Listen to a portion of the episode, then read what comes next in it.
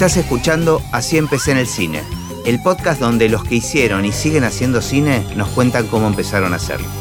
Hoy nos visita Mili Chain. Venís preparada Vengo para la... pre-. Eso me encanta. Igual también me gusta los que no escucharon nunca ningún episodio, Y se sorprende. claro, y tienen que, que recurrir al, al recuerdo, Al ¿viste? recuerdo. Tienen que, que bucear ahí un poco y les aparece... Pero me parece que está bueno pensarlo un poco. Sí. Bueno, ¿cuál es tu recuerdo más remoto? A mí me sirvió eh, escuchar los podcasts porque básicamente tengo como muy borrada recuerdos de la infancia. Como en un momento borré el rígido y, y tengo como algunos archivos sueltos. Entonces tuve que pensar de decir, no sé, no, estoy, no puedo as- aseverar que haya sido mi primer contacto en el cine, si es el que recuerdo. Yo soy la más chica de tres hermanos, Dalmiro, Pedro y yo, y tengo el recuerdo, más tal vez con Dalmiro, que había una camarita de Super 8 en casa, Dalmiro es del 76, em, y por ende con la camarita llegó el proyector y algunas pelis, entonces tengo el recuerdo muy chica que para los cumpleaños armaban la pantalla, ponían el proyector y pasaban, creo que teníamos tipo dos películas de chicos que eran las urracas Las que no sé si eran las urracas. parlanchinas. Las- sí, no sé, eran dos pajaritos urracas. Sí, sí, me acuerdo, yo la ni, tenía ni también. me creo. puedo acordar qué era la historia, pero tengo el recuerdo de los pajaritos negros muy, muy marcado como Si no me equivoco, estaban sobre una, este, ¿cómo se llama? Esas cosas de madera. o, como, un- o como un tronco o sobre unos cables, como sí, bueno, por eso tengo como el recuerdo del cine en casa Ajá. y el, el primer recuerdo de cine en sala que me puse a pensar fue mi amigo Mac, un, extraterrestre, una peli, sí, rarísima, tengo. pero aparte tengo el recuerdo de esa peli ir en grupo. No me acuerdo si era mi cumpleaños el- o el cumpleaños de Pedro. Yo con Pedro me llevo poco menos de dos años. Entonces muchas actividades eran juntos. Si era el cumpleaños de él o de algún amigo de él, siempre me colaba, siempre iba como la hermana colada. No me acuerdo bien el, el- si era un cumpleaños de él, mío, de algún amigo o amiga, pero el recuerdo de ir a ver en grupo Ajá. mi amigo Mac al cine. ¿Sabes qué? Estoy pensando que yo también en mi infancia a veces era como una salida de cumpleaños. Era salida de salir en- cumpleaños. claro, era como una actividad de cumpleaños, salir en grupo, o sea, llevar a todos este, los Sí. amiguitos a ver alguna película del cine. Y después algún pancho en algún lado, me imagino. Tengo como ese recuerdo. Me imagino que era como algo medio resuelto de tener a los pies y a las pibas controlados durante dos horas mirando algo que a lo sumo se revoleaban un pochoclo, uno se te dormía, quizás quería ir al baño, pero era algo como relativamente controlado. Me imagino que también había algo de esa actividad. Sí, de- además yo creo que tenía como otra importancia el cine, o sea, Claro. si, si un cumpleaños era festejarlo en el cine, era como darle otro lugar, ¿no? Y es que te digo, lo de las urracas para mí también era el evento de armar la pantalla y que yo, que posiblemente también era en el marco de algún cumpleaños de festejo en casa. También era convocar a, Claro. a las niñas a mirar una pantalla ujú. fascinados aparte, porque era como, bueno, el cine en casa. Eh, así que sí, estoy segura que eran así como dos eventos, pero cuando me puse a pensar dije, yo creo que la primer peli que debo haber visto en el cine debe haber sido mi amigo Mac, que aparte eran los 80, entonces por eso Claro. yo tenía entre uno y seis años, digo, obviamente uno no, pero me refiero, me imagino como eso, cuatro o cinco años yendo a ver mi amigo Mac. Y después, ¿tenés recuerdo de alguna película que te haya marcado ya más, más avanzada en edad, digamos en la adolescencia o... No, bueno, yo que después creo que como que co- con mis amigas de como ir mucho al cine, eh, Eso era una actividad que Era una hacías con actividad que amigas? hacíamos en el momento en que empiezan a incursionar las salas de cine en los shoppings, ¿viste? Ajá. Entonces era como muy de, bueno, el sábado a la tarde nos vamos con amigas al, no sé, Titanic, yo qué sé, ¿viste? Como, Ujú. me acuerdo una peli que me, me ma- que me marcó, no por la peli en sí, de sentarnos con mis amigas a ver alguna Harry Potter, creo que fue la primera, que se prenda la luz del cine y nos digan que hay estado de sitio, Wow. 2001. Ah, Yo estar en el cine sentada y con mis amigas medio tentarnos de no saber qué era el estado de sitio. Digo, Claro. como- o sí, pero no entenderlo, ¿viste? Como decir, como en serio estado de sitio. Casi pensando que era una performance del inicio de Harry Potter y que iba a aparecer tipo gente disfrazada de esto Harry estaba ocurriendo en, to- en to- Harry en- en Potter. todas las salas donde estaban dando Harry Potter. Sí, eso, eso que no tiene que ver con la peli en sí, pero hasta el día de hoy nos acordamos. Son mis amigas de, de la infancia. Yo, 2001 yo ya estaba en la- en- estudiando cine. Pero de sentarnos a ver como en grupo esto, ir a ver una peli pochoclera con amigas Claro. y que esté toda la sala apagada empezando y se prenda la luz y nosotras como expectantes de...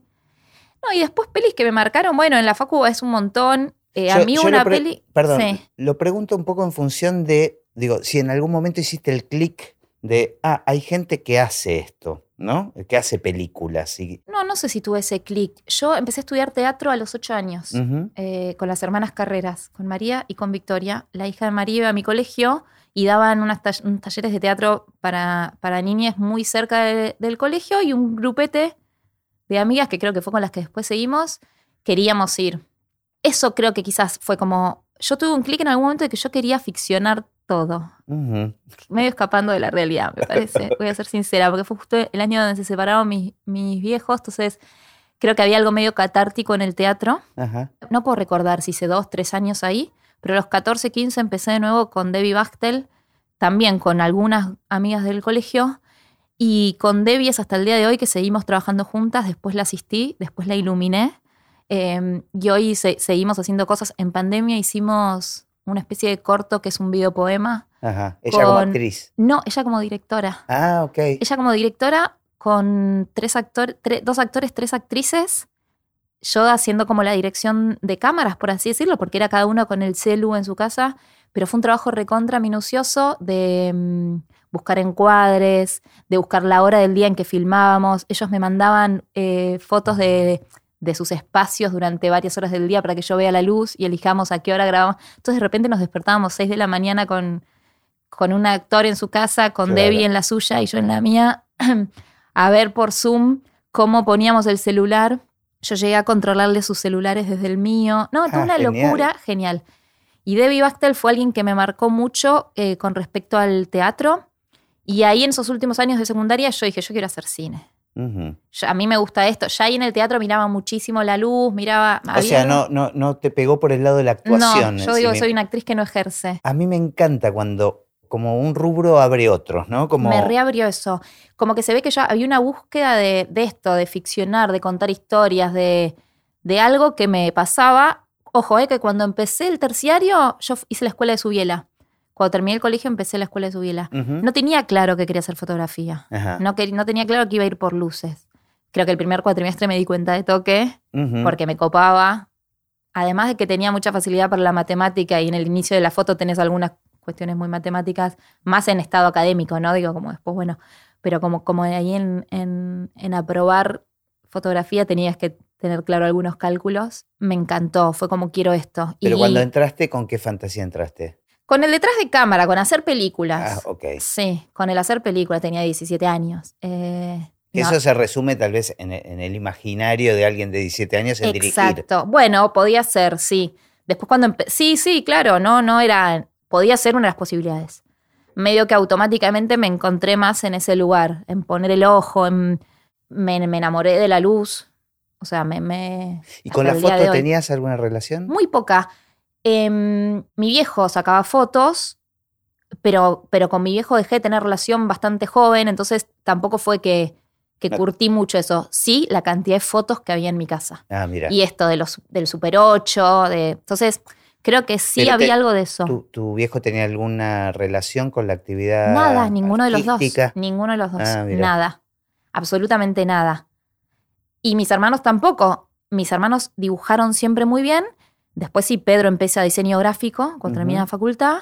Eh, Pero digo, esa cámara, esa Super 8 que había en tu casa, ¿se aleatoria. usaba? Eh, se- No, no, se dejó de usar. Ah, mira. Casi que las, las cosas de mi viejo se dejaron de usar. Fueron como cosas que Ok. fueron quedando ahí en la historia familiar. Eh, no, de hecho la tengo en el living de mi casa, puesta en un mueble, y hasta hace muy poco tenía su cámara, porque literalmente las cosas quedaron ahí. Eh, y la cámara se la di a mi hermano, porque su compañera es fotógrafa. Entonces también estaban un poco en una, en una búsqueda de una camarita. No, ¿cómo va? También incluso eso, como Pero desapego. además son objetos lindos. ¿viste? Hermosos. Nosotros la teníamos, con mi pareja la teníamos en un trípode mini de su abuelo y la cámara de mi hijo. Era como una parte más del mueble de decoración. Pero literalmente estaba decorando en una cámara que no andaba bien. Se la di, la, la arreglaron y la usan. Mira. Sí, así que siguió. Pero no, no tenía el. Si me preguntás, tengo el recuerdo de, de mis amigas ser la que sacaba fotos todo el tiempo Mm, tengo miles de fotos de viajes con, con familia, con amigas y demás, pero todas pocket, todas cámara. Había una búsqueda, pero no, no te puedo decir una búsqueda consciente de yo voy a ser fotógrafa. claro. No, te- no tuve nunca el acceso a como, siempre en vídeo cuando me dicen, ah, yo tenía un laboratorio, nunca nada de eso. cero, cero, cero arte en la, en la casa en general. Sí, muchos libros, mi vieja escuchaba música, cosas así, pero mm, no, no había un contacto directo con el cine. Ahora la dejamos pasar, pero mencionaste esta cosa de que empezaste a ficcionar todo en, una, en un Sí. momento de tu vida. Explícame eso. No, no sé, tengo la sensación de que la gente me dice acuario, ¿viste? O Es tu acuario, como, como que de vivir medio en una nube de pedo, entre el aire, siempre fui muy fantasiosa. Yo en el colegio era un desastre, pero no un desastre de, de bardo, ni, no prestaba atención. a- yo estaba colgada, digo, mi, mi- En yo- tu mundo. En mi mundo. Bueno, me mi mejor amiga de al lado me golpeaba cada tanto así. o yo estaba así, tipo, me cerraba la mandíbula. Em, yo No sé si porque soy de acuario, pero me puedo identificar Bueno, con ¿ves? eso. Por eso, la gente se lo, se lo adjudica a eso. Siempre algo muy fantasioso, un costado creativo. Siempre tuve como mucha facilidad con las manualidades, con el crear. De muy chica tejí y, y me hice, yo tenía un- una fiesta de 15 o algo, me hacía mis vestidos. Como algo muy, eso sí, muy potenciado por mi mamá. Mi mamá de, de joven empezó a salir, no tenía un mango, se empezó a hacer su ropa, tejía con, con la máquina de tejer Nitax. Como una cosa muy plástica, sí muy desarrollada. Mis dos hermanos también eran muy plásticos, dibujaban increíbles. Bueno, nada, como algo o sea, muy la de... creatividad estaba la creatividad estimulada. estaba recontra estimulada y creo que esa creatividad estaba también en el cerebrito ahí dando vueltas. Eh, pero lo loco es que nunca se me dio por escribir, nunca se me dio por guionar. Claro. no, ¿Y qué, qué- qué te pasó entonces cuando entraste a la escuela? Cuando entré a la escuela de Subiela fue muy hermoso, aparte en quinto año con mi mamá yendo, yo fui de los cuatro años a los 17 del mismo colegio, a media de cuadra de mi casa, colegio privado, de esos colegios donde entras y sos hoy otro chaín más, viste como muy de familia, de conocerse. Entonces era romper la burbuja. Yo no me había tomado un colectivo en mi vida para ir al colegio, porque caminaba literalmente 50 metros. Igual la escuela de Subiela también. Bueno, chiquita, por ¿no? eso, con mi vieja recorrimos escuelas de cine en quinto año. Ajá. Mamá me rebancó siempre en la que quería. Una mina que, que tenía que remar con tres hijos sola, una solvencia económica, digo, como de repente se puso a trabajar, ama de casa, trabajando en casa.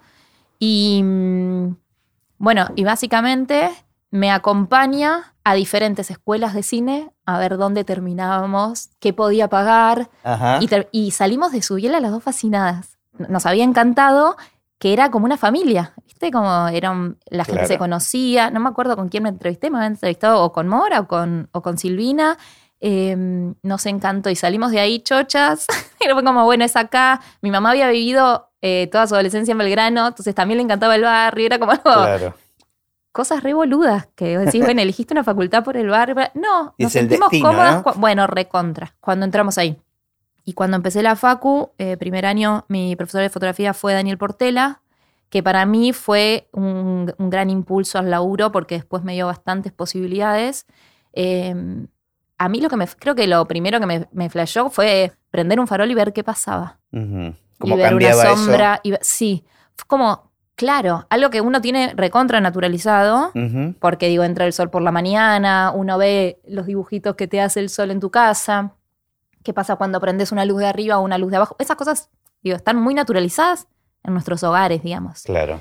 Y yo creo que la flashé, porque de hecho elegí ir a luces, no elegí ir a cámara. Empezaste a entender lo que pasaba ahí. recontra. Y no, y no solo entender, me conquistó lo que Mm. pasaba. Me dieron ganas de hacer eso, ¿entendés? Me dieron ganas de prender luces, literalmente. Sí, creo que ahí fue como dije, bueno, es esto. Después entender, tenía facilidad. De hecho, yo venía de un colegio con un buen nivel, entonces me pasaba como de explicarle de repente fotografía a mis compañeros y compañeras que no entendían el, cómo se calcula el diafragma, y no- de tener esa facilidad también. Ahora, pasa esto en las escuelas, ¿no? Empiezan a aparecer como los lugares y los Sí, roles. Sí. Y tal vez no es lo más común del mundo que la gente se elija el tema de la luz. No. Deben estar casi agradecidos, ¿no? Muchos de los que entran. De que por- haya de- alguien. claro, de que haya alguien que ocupe ese rol, que decida ocupar ese rol. Lo mismo en producción, digo, hay algo que se repite en el podcast eh, acá, que es la gente entra a estudiar cine pensando en una cosa más general, más en dirección, y va encontrando los lugares, a veces como decís vos, simplemente que te fascina algo, Sí. Y a veces simplemente por el equipo, por cuestiones sociales, y encuentran, Sí, o porque te salió bien. o porque te sale bien. sí, porque digo, yo era buena en matemáticas, podría haber ido a producción, claramente. No podría. en mi vida podría. Eh, pero bueno, sí, me pasó eso. Me, me conquistó. Fue como, bueno, quiero hacer esto. Y esto, tuve la, la posibilidad, Subiel era una escuela chica, grabábamos en video, conocías la Super 16, pero no tocabas el fílmico. Por presupuesto, más que nada. ¿no? Además, este, antes lo mencionaste, estabas justo, fue durante 2001, la crisis Yo del hice la 2001. facultad 2001, 2002, 2003. Claro, difícil, ¿no? Como el acceso a todo. A todo. Incluso para mi vieja fue difícil solventar eso. Yo en el colegio era un desastre. Cuando llego me dan, no me acuerdo si era media beca o cuarto beca, tenía que tener todo arriba de 7, ponerle, probar todo con 7, no faltar ningún día. Literalmente en los tres años falté un solo día a la facultad y tenía todo arriba de 7. Claro, Mágicamente. Yo era donde quería estar claro. y la claro. tenía re clara.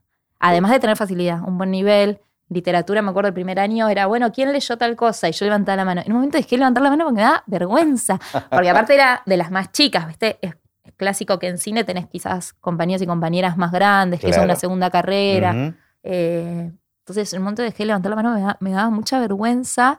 Y era por el nivel académico que me había dado mi colegio, de como de bastante privilegio en ese sentido. Eh, pero bueno, me iba perfecto a facultad. Y en tercer año, Daniel Portela daba unos talleres de fotografía extracurricular y ahí te metías un poco más en foto, porque si no tenías un cuatrimestre por año y yo sentía que necesitaba más info, ¿viste? necesitas más data. Como la, car- como la carrera es de realización audiovisual, sí está más apuntada tal vez a dirección y producción. Claro, es más Hay integral. bastante guion, sí. Bueno, y yo hice ese taller con Daniel y tuve la suerte de que si él tenía algún laburito, ¿eh? yo ya empezaba a trabajar con él en campo, entonces estaba ¿Y qué buenísimo hacías? para ¿Que mí. estabas como asistente? Como eléctrica. Ajá. Como eléctrica o como gaffer, depende. O sea, él me puso a laburar de gaffer bastante joven.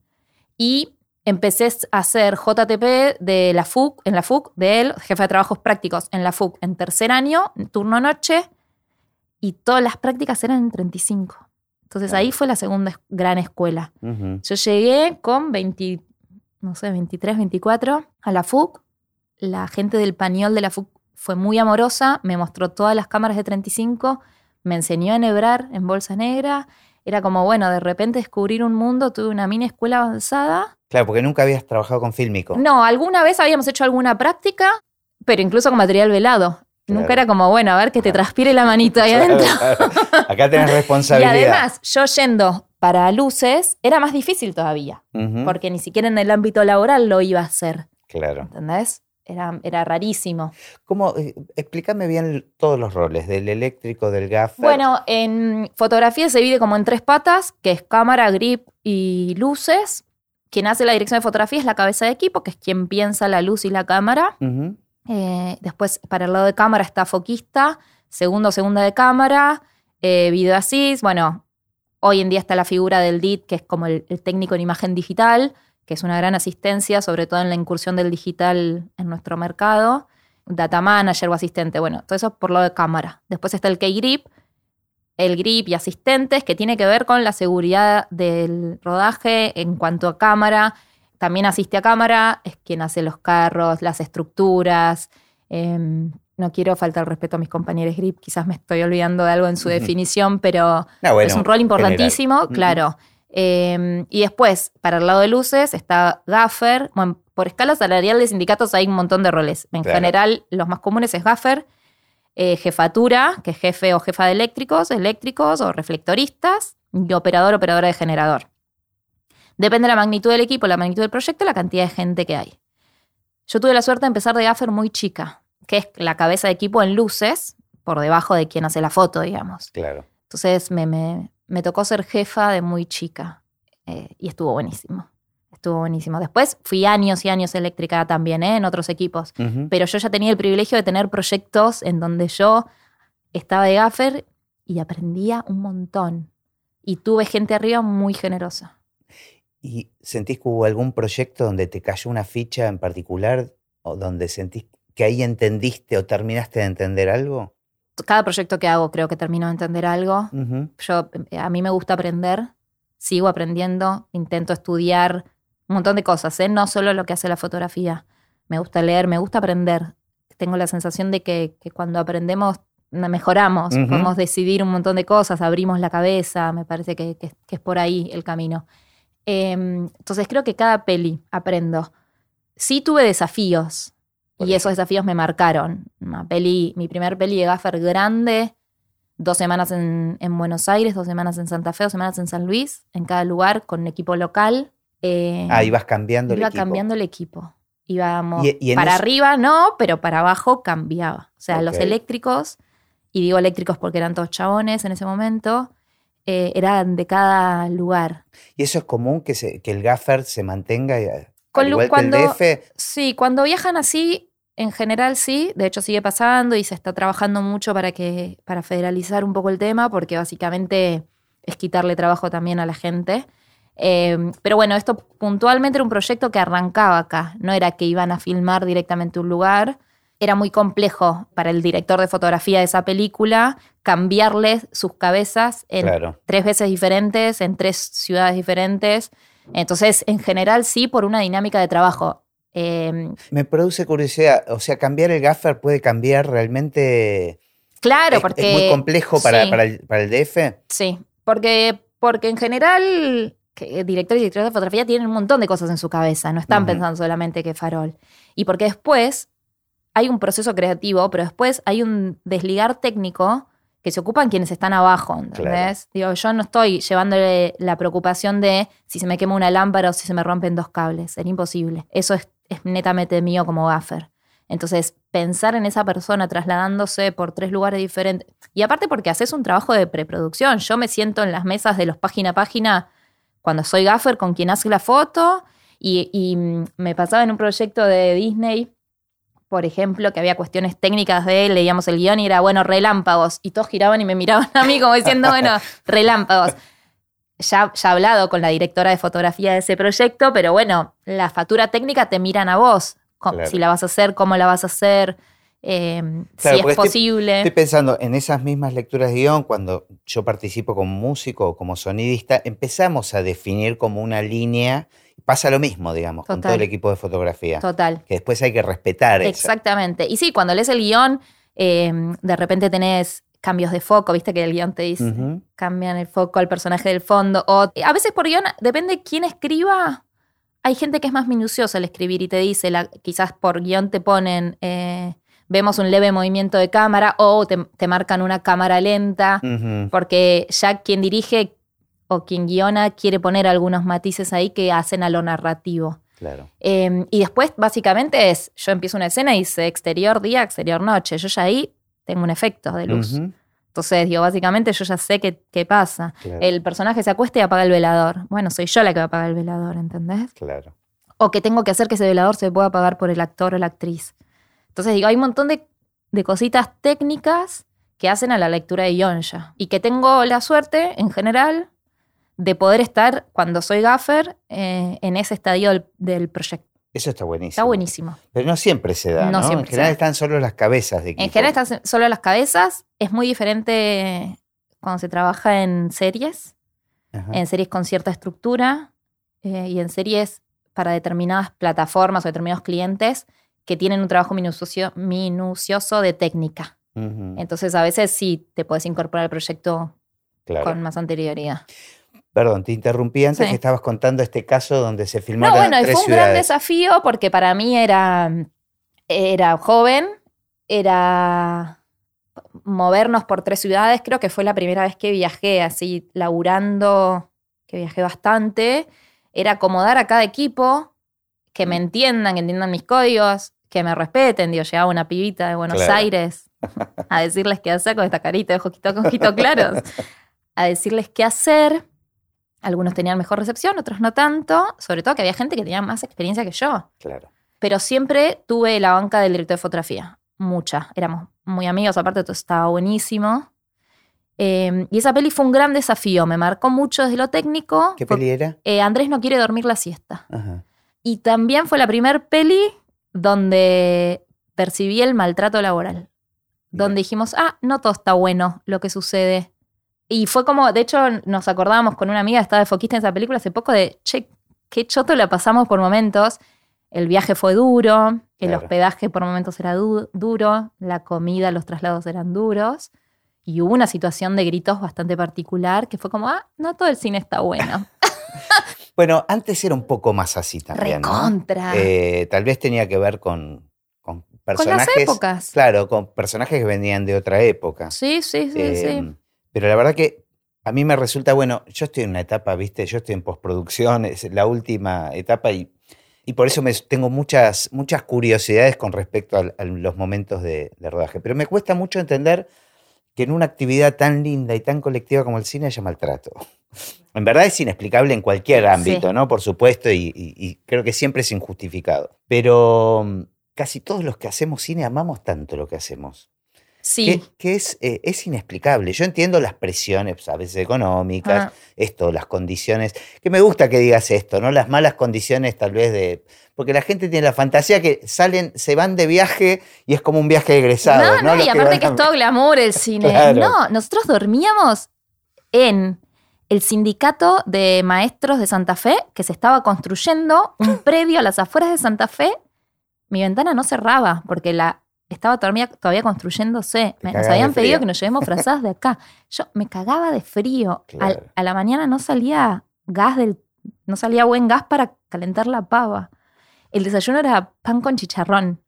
Había una desprotección de una peli relativamente chica, eh, quizás con no tanto presupuesto, pero con el correr del tiempo y la experiencia me di cuenta que igual con poco presupuesto, con pelis chicas, cuando hay empatía está todo bien. Claro, y Y puede haber cuando se amor, piensa en la otra persona está Claro. todo bien. Claro.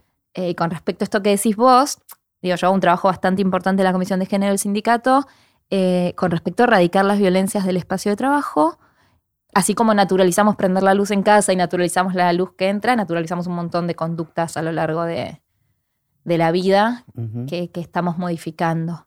Creo que tiene que ver con que, si bien nos encanta hacer el cine y la pasamos re bien, no deja de ser un negocio. Sí, un Eh, trabajo. y, y un trabajo y tiene las presiones que tiene y hay gente que trabaja bajo presión muchas veces y creo que su manera de, de sobrellevarlo muchas veces es, es Y- el Y maltrato. cuestiones de convivencia también, Un ¿no? montón, de rep- pasamos muchas horas juntas. Claro. Muchas. Que a veces son, son días enteros con sus noches, con- con, Y es que con el viaje, imagínate, aparte, sí. Claro. Otra de las cosas que me, me produce curiosidad las veces que participo, yo digo, a veces eh, participo en los rodajes, digo, trato de tener una presencia para supervisar cómo se está haciendo el sonido o alguna escena que involucre a la música que yo tal vez preparé con anterioridad, trato de estar y ahí presencio un poco los rodajes. Te confieso que me aburren un poco los rodajes. Este, la verdad es que digo, eh, o sea, siento que pierdo un día entero Claro. para una escena que, que es corta. Sí. Y un poco la sensación externa, lo digo con todo el respeto del Claro. mundo, es que la culpa siempre es del equipo de fotografía. Que si se tarda, que si se va la claro, luz. como que- que, claro, claro, como que es, es- es lo más eh, trabajoso, ¿no? Digo, trabajoso en el sentido de- del tiempo, de la- el tiempo que demanda la puesta de luces. Yo creo que somos, viste, eh, cuando estás en la clase, los que se sientan en el fondo, que son los que hacen ruido, que son los que se Claro, portan mal. lo- Yo creo que un poco tiene que ver con eso, con que somos quienes, quienes hacemos murmullo, quienes hacemos ruido todo el tiempo. ¿Por qué? Porque estamos trasladando la cámara pesada, los faroles, moviéndonos. Creo que un montón de las otras áreas tienen un trabajo mucho más silencioso. eh, por eso digo, no, como hablar de más o menos trabajo, digo, creo que tal vez un área como vestuario llega a rodaje con un proceso hecho mucho más elaborado, que se mantiene en la intimidad del motorhome, Claro. Arte llega con. co- Arte siempre está antes que nosotros, digo, como llegó y ya está todo ambientado, está divino. Y tuvo horas de laburo previo, Claro, pero, no son lo estamos ustedes- viendo. Claro, ustedes son los últimos. Estamos todos Eso, esperando a que, esperándonos. a que las luces se acomoden. Siempre somos los que tardamos. Es como, bueno, es así, pero me parece que tiene que ver con eso, con el trabajo de, de- de ser ruidosos y de estar viéndonos y de que en algún punto somos quien, quien está dando el detalle final en ese sentido, sí, por, por en general cronología del trabajo, por un orden de trabajo. Además, hay una cuestión muy bruta de, de- de parte de los que no entendemos lo que están haciendo. Decís, pero para tanto, Tanto, tiempo ¿para pueden qué tardar para acomodar unas luces. Otro farol, otro Claro. farol más vas a poner. Sí, así está bárbaro. Sí, hay algo de eso. Hay algo de eso. Sí, creo que tiene que ver con los despliegues, tiene que ver con, bueno, con esto, con la ficción, con el mentir, con que claro. todo lo que ves es de mentira. ¿viste? Claro. Digo, no, un montón de veces no, pero muchas veces todas las luces que ves en la pantalla. No, además, muy, muy condicionados por las condiciones climáticas y Por de los todo. espacios. Sí, sí, por. Sí, claro. vos estás confiando en, en un exterior día que va a estar soleado divino y te cae un chaparrón y es bueno, ¿qué hacemos acá? Eh, o mismo cuando estás en un interior, que confías en un nivel de luz o en una, y de repente tenés que armar una carpa afuera, tenés que poner tres faroles y está diluviando y corres riesgo vos, corren riesgo los equipos, necesitas otros tiempos. eh, sí, sí, estamos muy atados a, a un montón de situaciones, salvo cuando trabajas en estudio, Claro. que está todo mucho más controlado y que puedes también eh, eh, proyectar, premeditar y- y planear ¿Y te gusta más eso? ¿Te me encantan las dos cosas. Yo eh, también tuve el privilegio de trabajar bastante en televisión. Eh, trabajé algunos años en Polka de Eléctrica y también en, en Disney, cuando Disney todavía era canal, donde era Disney Junior, Disney Channel y Disney XD. Todavía no Yo- era plataforma. No era plataforma. Yo hice bastante para Disney XD, una serie de fútbol que se llama Once. La directora de fotografía era Victoria Panero. Y teníamos un mix. Teníamos exteriores y teníamos estudios. Entonces hacíamos una cantidad de meses en exteriores, nos metíamos en estudio y salíamos exterior por clima. Porque eran 7 de la mañana estar jugando a la pelota, 11 pibes. Y bueno, y en invierno era áspero Claro. además del clima. Nosotros, cuando estábamos volviendo a la segunda etapa, donde todavía no era una primavera plena, llegábamos a las 7 de la mañana y era todo niebla. Teníamos que estar una hora esperando que levante un poco el nivel, que se vaya la niebla. Pero bueno, esa sí estaba pensada puntualmente por el clima. Los meses de invierno nos metíamos en estudio.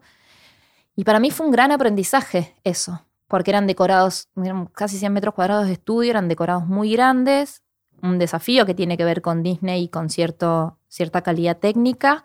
Y, y aprendí a mentir la luz desde otro lado. Claro. Y era buenísimo. Y el trabajo que ha hecho Victoria en ese proyecto era muy interesante porque tenía que ver con que el estudio y el exterior empaten, se vean igual, que vos no te des cuenta que estabas entrando a un estudio. claro. Entonces era un poco ficcionalizar el exterior y, y darle realidad a ese estudio para que empaten perfecto.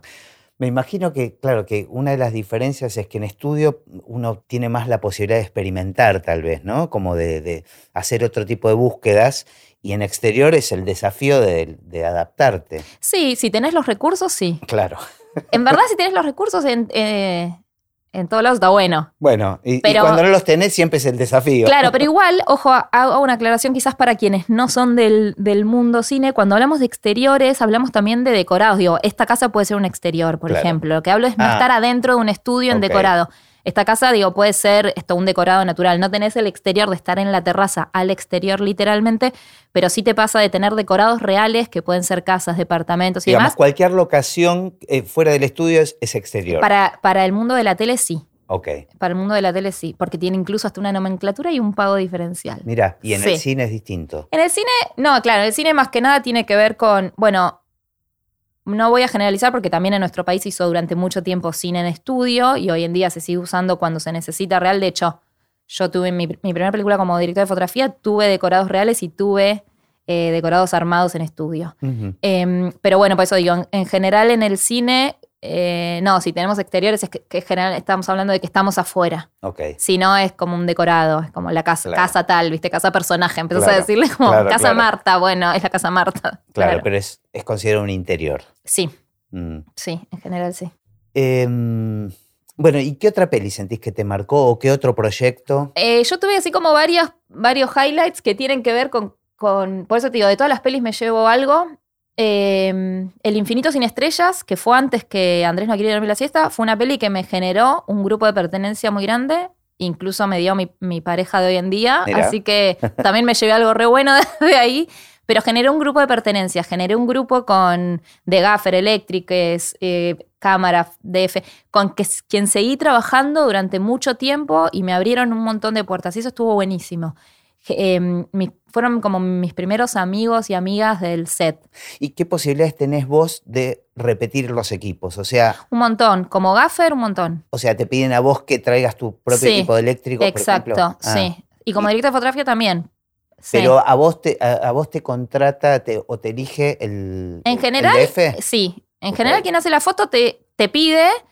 Ahí podemos empezar a ver también en Publi. Muchas veces hay más equipos de las casas productoras. Claro. Eh, pero en cine sí, salvo que, por ejemplo, el gaffer o la gaffer estén ocupados en ese momento. Entonces abren un poco el juego a la productora, dirección. A mí me pasó algo re loco que fue, en Andrés no quiere dormir la siesta, conocí a Fabián Forte, director.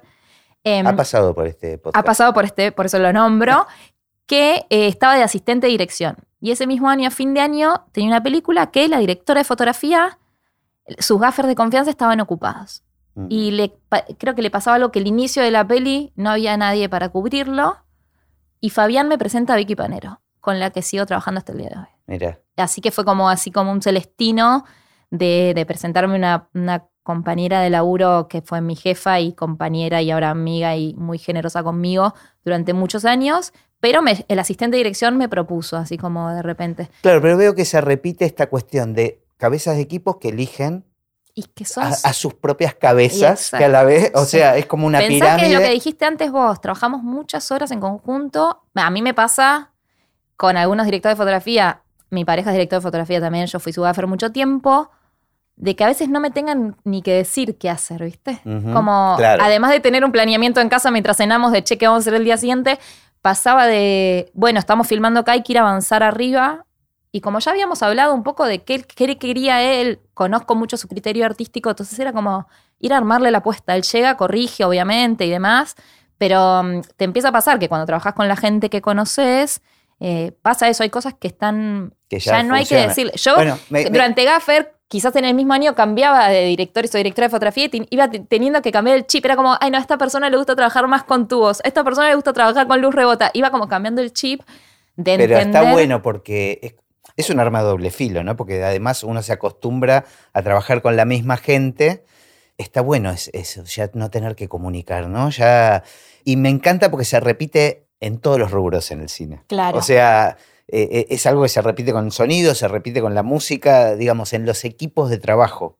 es que para mí ahí está lo rico de la, de la asistencia. Claro, el asistir a la otra persona literalmente. claro. Pero asistirlo en pos de eso. Bueno, me encanta en el podcast darle lugar a asistentes de. Es que está buenísimo. Está buenísimo. Porque Eh, son una pieza clave. Porque por eso también nos eligen. Claro. Estás en un momento donde estás para dar un saltito. Estoy, estoy saltando en la soga. Sí.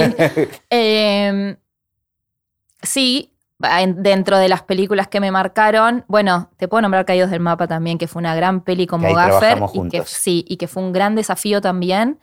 Ya tuviste gente que te fue contando acá el desafío de Caídos del Mapa, así que no voy a entrar mucho. Pero sí creo que la peli que me marcó fue Yo Nena, Yo Princesa, que fue mi primera película como directora de fotografía, Ah, que no fue hace tanto. que no fue hace tanto. Fue hace dos años, el rodaje fue hace dos años, saliendo de pandemia, todavía con restricciones, todavía con barbijos. Eh, y me llegó en un momento increíble donde yo estaba un poco eh, desanimada con respecto a si iba a quedar toda la vida en un Como mismo gaffer. lugar. Ajá. Sí, más que como gaffer, a mí me apasiona ser gaffer. Yo, esto que te decía al inicio, yo voy a ser gaffer toda mi vida porque me gusta el rol, porque me encanta, porque. Pero a la vez tengo una ambición de otra cosa. Eh, que no todo el mundo la tiene. Hay un montón de gente que disfruta su rol y, y ahí quiere estar, pero a mí me pasaba de necesitar crecer. Y empecé la preproducción de un proyecto de Disney que me conquistaba muchísimo como gaffer, con Victoria Panero. Era una serie medio suspenso-terror y de repente me llama un director, Federico Palazzo, muy generoso, con el que yo había trabajado en una peli anterior de él, de Gaffer, con Federico Rivares, director de fotografía. Me gusta nombrar a la gente porque fue gente muy amorosa siempre conmigo, por eso la nombro. Quienes no fueron tan amorosos no los nombré. A- eh, Además, a mí me encanta porque después le tenés que mandar el podcast y son nuevos Y oyentes. son nuevos oyentes. que Así me pasó con Sorlo Patín, que me dijo, escucha esto porque te nombré, eh, bueno, hace muchos años. Bueno, Fede Rivares eh, me llama para trabajar de gaffer en una película de Federico Palazzo, Cuatro metros, hace varios años. Y cuando a Fede Palazzo le sale, esta, le llega el Yo Nena, Yo Princesa para hacer, sé que habló con Federico, Federico estaba ocupado. Y quien era el asistente de dirección en ese momento le dijo, ¿por qué no llamas a Mili? Y de repente fue, ¿por qué no? O Y sea, no es algo que buscaste, sino que te me buscó a vino vos. me- y, me, y me fascinó. Yo tengo muchos estudios con perspectiva de género y de repente me llama un director para decirme que quiere mi mirada para una película de una nena trans. Yo la flashé. Dije, Claro. obvio. Y aparte mi primera película como directora de fotografía era un montón de información. Empecé a transpirar. Yo hablaba por teléfono, con él me iba contando todo feo, aparte habla, es muy narrativo, incluso Ajá. para hasta venderte el guion. Me empezó a transpirar la mano. Yo empe- aparte empecé a pensar porque soy recontra nerd y muy aplicada. Es cómo le digo a Vicky que tengo que renunciar a ese proyecto de Disney. Hay mucho de una cultura del trabajo para mí, que no está bueno ir Claro. renunciando por la vida. ¿Ya habías empezado con la sí, serie? ya estábamos haciendo la pre. No, estábamos Ah, haciendo la pre. ah. Estábamos en un momento justo para, para hacer el cambiazo. Que de parte de Vicky hubo una recepción increíble. Siempre, siempre fue como el momento de crecer, la gente crece. Eh, pero todo eso junto me iba pasando. Mientras Fe me hablaba, yo decía que Y por otro lado me decía, la peli no está confirmada. Se está achicando, de siete semanas pasa cinco, no hay guita para hacer, es una peli cara. Las infancias en ese momento podían trabajar tres horas y media por día nada más. Creo que todavía sigue eso, pero eh, la protagonista era una nena, por ende a ella le íbamos a tener nada más que tres horas y media por día y estaba en el 90% de la película. Claro, Eran qué todos grandes complicado. desafíos. Ujú. Y bueno, y esa peli a mí yo, me cambió la vida. O sea, literalmente fue un sí. Un punto de Sí, giro. la peli estuvo en cartel primera, o sea, fue de las pelis cuando reabrieron los cines por pandemia, estuvo mucho tiempo primera. Me nominaron a los premios Sur como mejor dirección de fotografía. O sea, para mí fue algo mágico esa Qué película. bueno, qué sí, bueno. sí. ¿Y después vino alguna otra? Después, mientras estaba haciendo eso, me llamaron para hacer Pará, ¿cómo arreglaste lo de Disney? Terminó no, bien. me senté con Victoria, le planteé esto que te digo. eh, Victoria ya después de años trabajando juntas es una amiga, es una compañera y siempre se habló, siempre fue muy generoso en ese sentido con su equipo, que cuando hay que crecer, se crece. Ujú. Y leí, no, almuerzo, llanto de por medio. Yo soy re llorona aparte. Llanto de por medio diciéndole, Vicky, me dice, ¿pero estás contenta? sí, pero Vicky, me toque. Arreglamos todo, hablé con producción e incluso, mira, por eso te digo, en algún punto cuando haces las cosas bien está bueno. eh, yo volví a ese proyecto. Mirá. Después a iluminar el estudio. Ellos estaban haciendo exteriores y necesitaban a alguien que ilumine el estudio para cuando ellos entren. Así que esto, tuve muy buena, muy buena onda desde la producción, desde la productora, desde Disney, porque era como alguien yéndose del proyecto, pero, y bueno, y Seba Pivoto que estaba dirigiendo, pero bueno, después me abrazaron a la vuelta. Bueno, la famosa frase, ¿no? El que se va sin que lo echen. Exactamente. Bueno, y ahí volví. Pero cuando estaba haciendo Yo Nena Yo Princesa, me llaman para ofrecerme un documental sobre Andy Cherniaski. Mira. Y para mí fue como, claro. También como DF. Sí, Ajá. iluminar a una fotógrafa, a la fotógrafa del rock nacional. Claro, claro. Era como, ok, esto está pasando en serio. O sea, yo estoy haciendo una película con perspectiva de género y me están llamando para iluminar una fotógrafa. Buenísimo. Buenísimo, es ahí. Eh, así que hice dos pelis muy seguidas, muy diferentes. Una peli, Yo Yo Princesa, fue a dos cámaras, casi toda la película, incluso con momentos de, de una tercera cámara. Claro, por, por esta cuestión de la limitación del Exactamente, tiempo, y de poder todo el tiempo estar robando expresiones, robando cosas. Claro. eh, y porque Fede también tiene una mirada muy a dos cámaras. Fede viene muy del palo de haber hecho tele muchas veces, entonces sabe contar con las dos cámaras. Sabe contar bien con las dos cámaras. Y por momentos teníamos una tercera por unas cuestiones técnicas que necesitábamos ir a más cuadros de lo que las cámaras nos permitían y demás. Pero también era un desafío. Y esto que te digo, con decorados reales y con estudio. Y yo creo que mis años de tele me ayudaron a poder iluminar para dos cámaras, que no es lo mismo que iluminar para Me una, imagino, ¿no? y en, en decorado. Bueno, ahí estás mencionando algo que tal vez justifica a veces esta cuestión del tiempo, ¿no?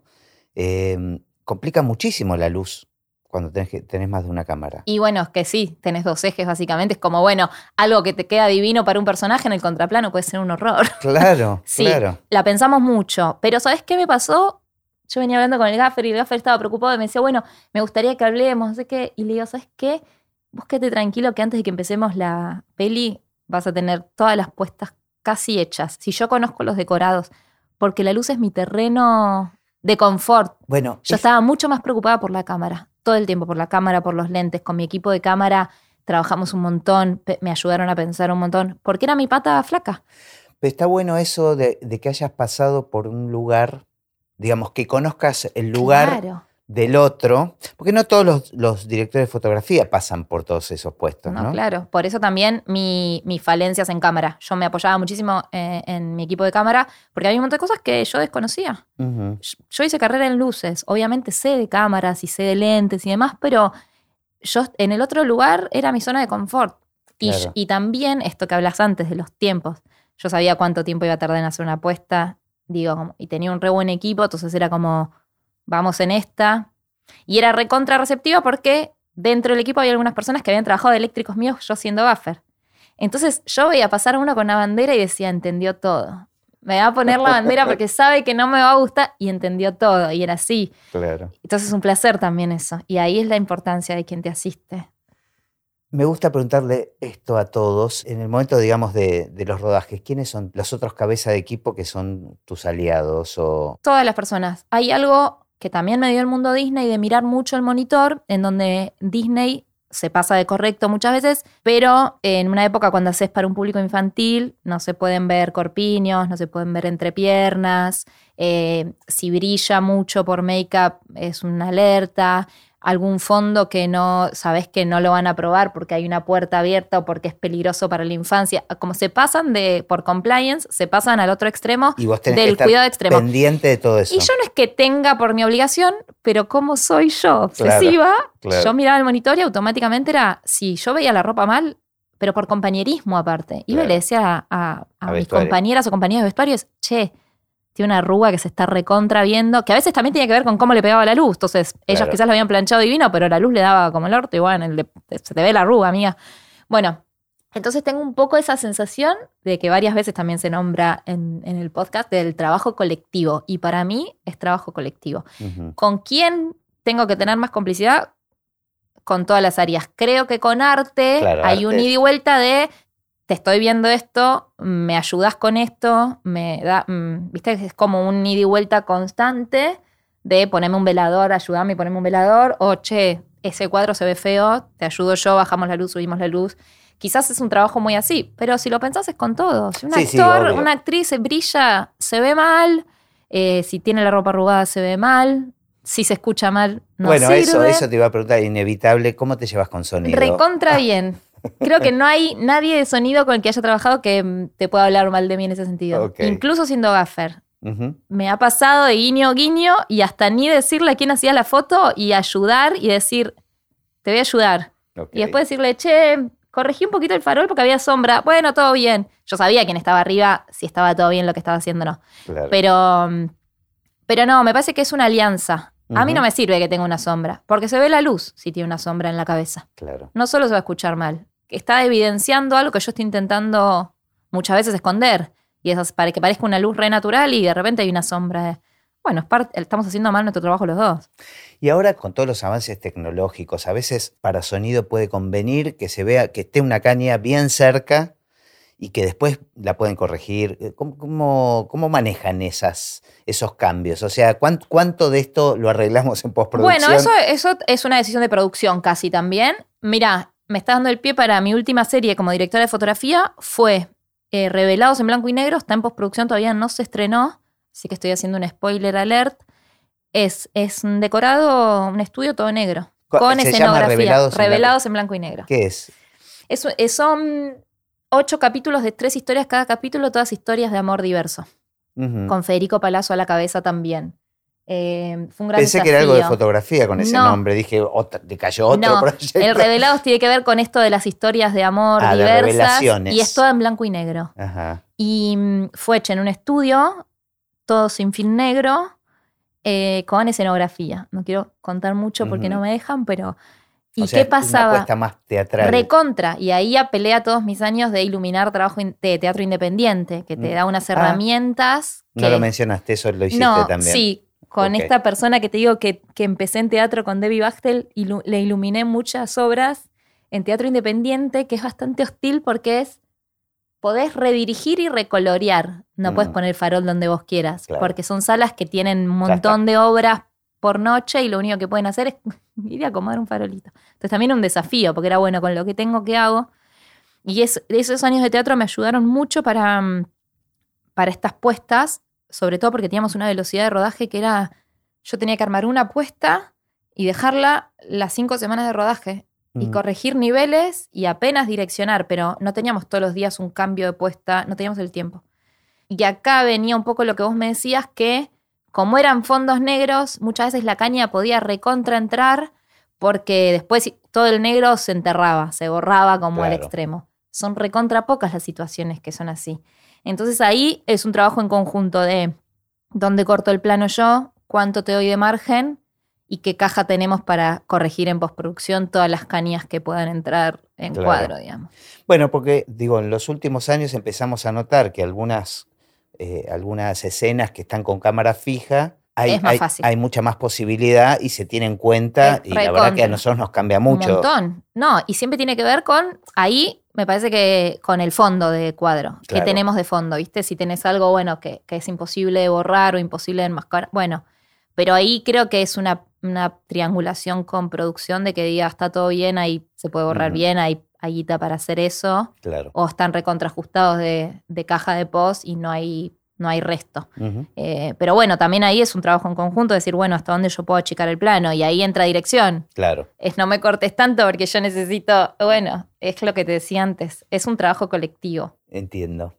Bueno, y tu idea ahora es enfocarte más como, nunca mejor puesta la palabra, ¿no? Enfocarte más como, Enfocarte este, como DF. Exactamente. Pero no querés abandonar. eh, yo, yo es que yo no lo voy a poder abandonar porque incluso cuando hago foto ilumino pensando también con todos mis años de, de gaffer. Entonces, es como, como que me pidas que separe Claro. eh, dos personas en mi interior. Digo, es como hay algo que uno trae de saber. Lo que sí decido es no seguir llenando el rígido claro. con un montón de información que voy a delegarle a quien esté de gaffer en mis proyectos, ¿entendés? Digo, quizás me pasa algo como de no querer soltar un montón de estas nuevas tecnologías, salen todos los días un farol diferente, todos los o sea, puedo seguir aprendiendo en esto que te decía. Eso es tremendo. Es como- tremendo. Como cambió la tecnología en la iluminación. Es tremendo. Fue como de repente cambió todo. O sea, Sí. el LED. el- el- Sí, y también ahí hay un laburo para hacer con las nuevas y con las viejas generaciones. Yo me acuerdo, tenía dos personas en mi equipo de más de 50 y fue, agarremos el farol, aprendamos, empecemos a apretar botoncitos, un día que ellos miren el farol. Ustedes quédense acá, no me respondan el handy, porque si no los deja fuera del mercado. Claro. Es, Gente que es estaba recontra acostumbrada. que, que estaba acostumbrada y que labura que no podés creer, ¿entendés? Claro, que tiene claro. mucho más oficio que un montón de, de, De, repente nosotras. eso es una luz muy distinta la del LED.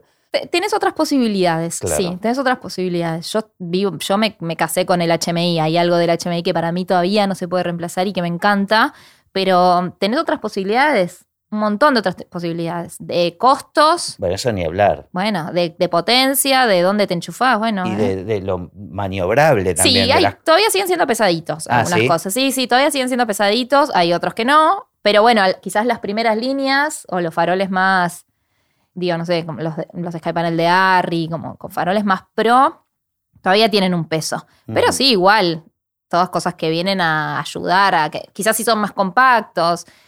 No, no, es, es abismal. Es y la ahí carrera donde- armamentística, ¿no? Totalmente. Porque Ahí que es donde yo te decía que elijo tal vez empezar a delegar eso. Y donde yo sé qué farol quisiera es incorporar a, a quien esté de gaffer y decirle, bueno, ¿vos qué preferís? ¿Este o este? Bueno, ¿y por dónde va? ¿Y este qué prestaciones nuevas empezó a sacar mientras yo me fui un poco del mercado? Bueno, esto y esto. Bueno, vamos para adelante. Bueno, eso, eso también me parece reinteresante. El abrir el juego, o sea, cuando uno es cabeza de equipo, darle lugar a la opinión de los otros, ¿no? no puedo trabajar de otra manera. Siempre fui así. Que... ¿Y sentís que fueron así con vos? Algunas personas sí, muchas personas sí. Muchas personas sí, eh, a fuerza de prepotencia también, creo. Es que Pues, Habrás visto que no me digo callada. Entonces también hay algo que me pasa en el laburo también. De que si estoy viendo algo que no me gusta o que no, tengo la necesidad de amorosamente comunicarlo en pos de mejorar el trabajo de la otra persona. Claro, porque al final se enriquece, ¿no? Cuando, Claro. cuando- cuando hay más miradas. Claro de que alguna sí. manera. Es que para mí sí hay algo de eso. Y en ese sentido, no es, ay, qué generoso abre el juego, es qué inteligente se deja nutrir por el resto. Claro. Obvio. Claro. Obvio. Pero digo, ¿por qué pensar que tengo la palabra absoluta o que lo que yo voy a hacer es... No, para mí está buenísimo dejarme nutrir de quienes están.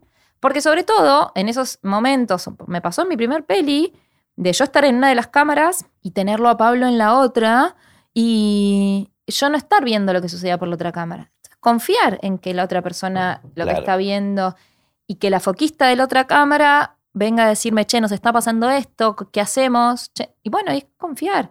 Y el momento de soltar esa cámara, y bueno, que en esa cámara pase lo que tenga que pasar. Obviamente antes de grabar chequeábamos las dos, monitoreábamos las dos, pero bueno, hay algo que dejas librado al criterio de la otra persona, que era un gran cámara aparte. Bueno, que es, eso es el trabajo colectivo, justamente. claro. Y el resultado es distinto con cualquier persona que cambie. ¿no? Sí, claro.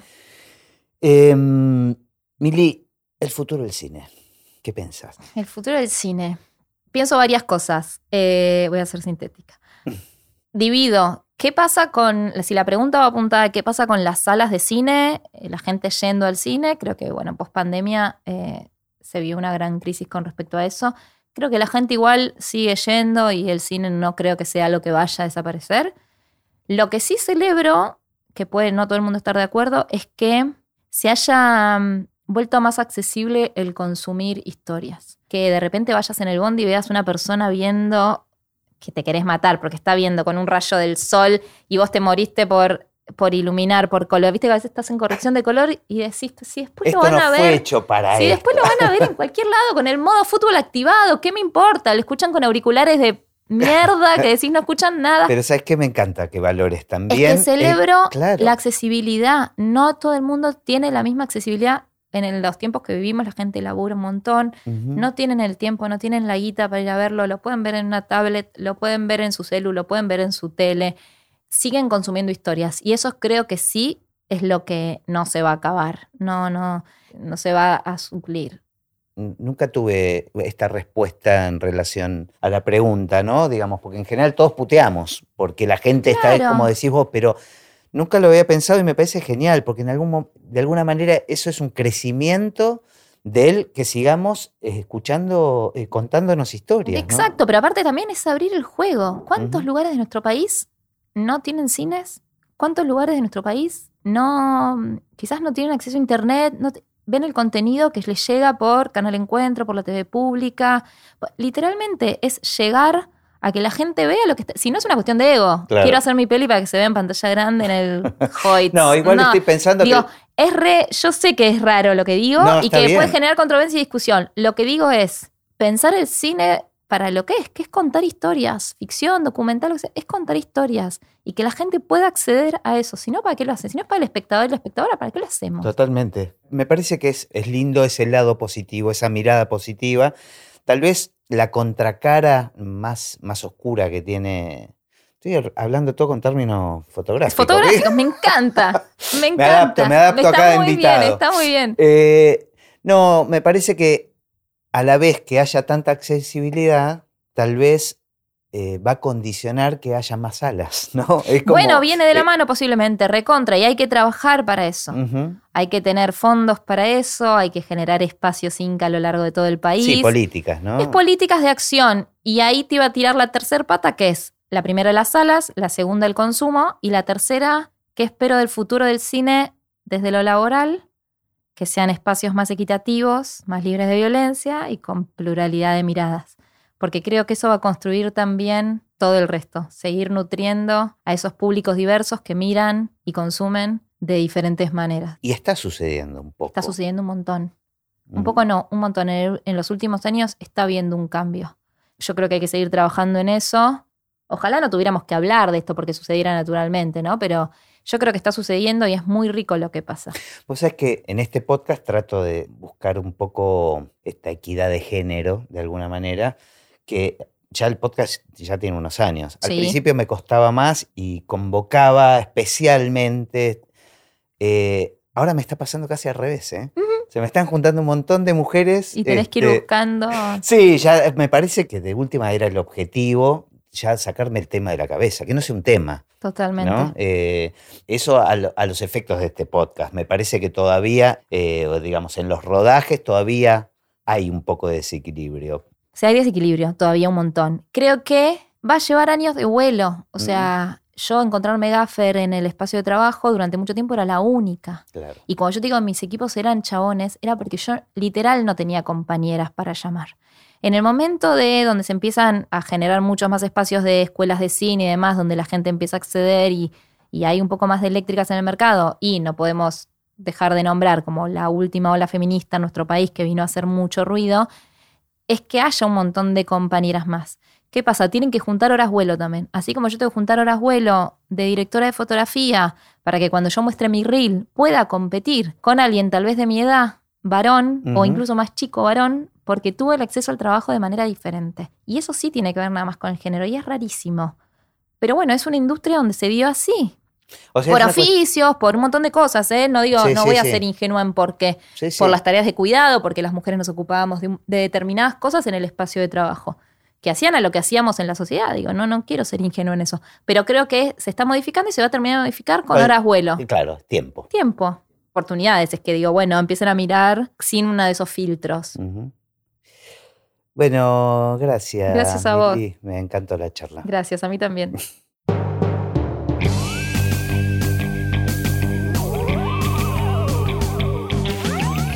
Y así terminó esta conversación de Así empecé en el cine. Mi nombre es Gustavo Pomeranek y espero que la hayan disfrutado al menos un poco de todo lo que disfruté yo. Recuerden que se pueden suscribir para escuchar todos los episodios que vamos subiendo en asíempecéenelcine.com. También nos pueden buscar en Apple Podcast, en Spotify o en cualquier otra aplicación de podcast. Los espero en el próximo. Chao.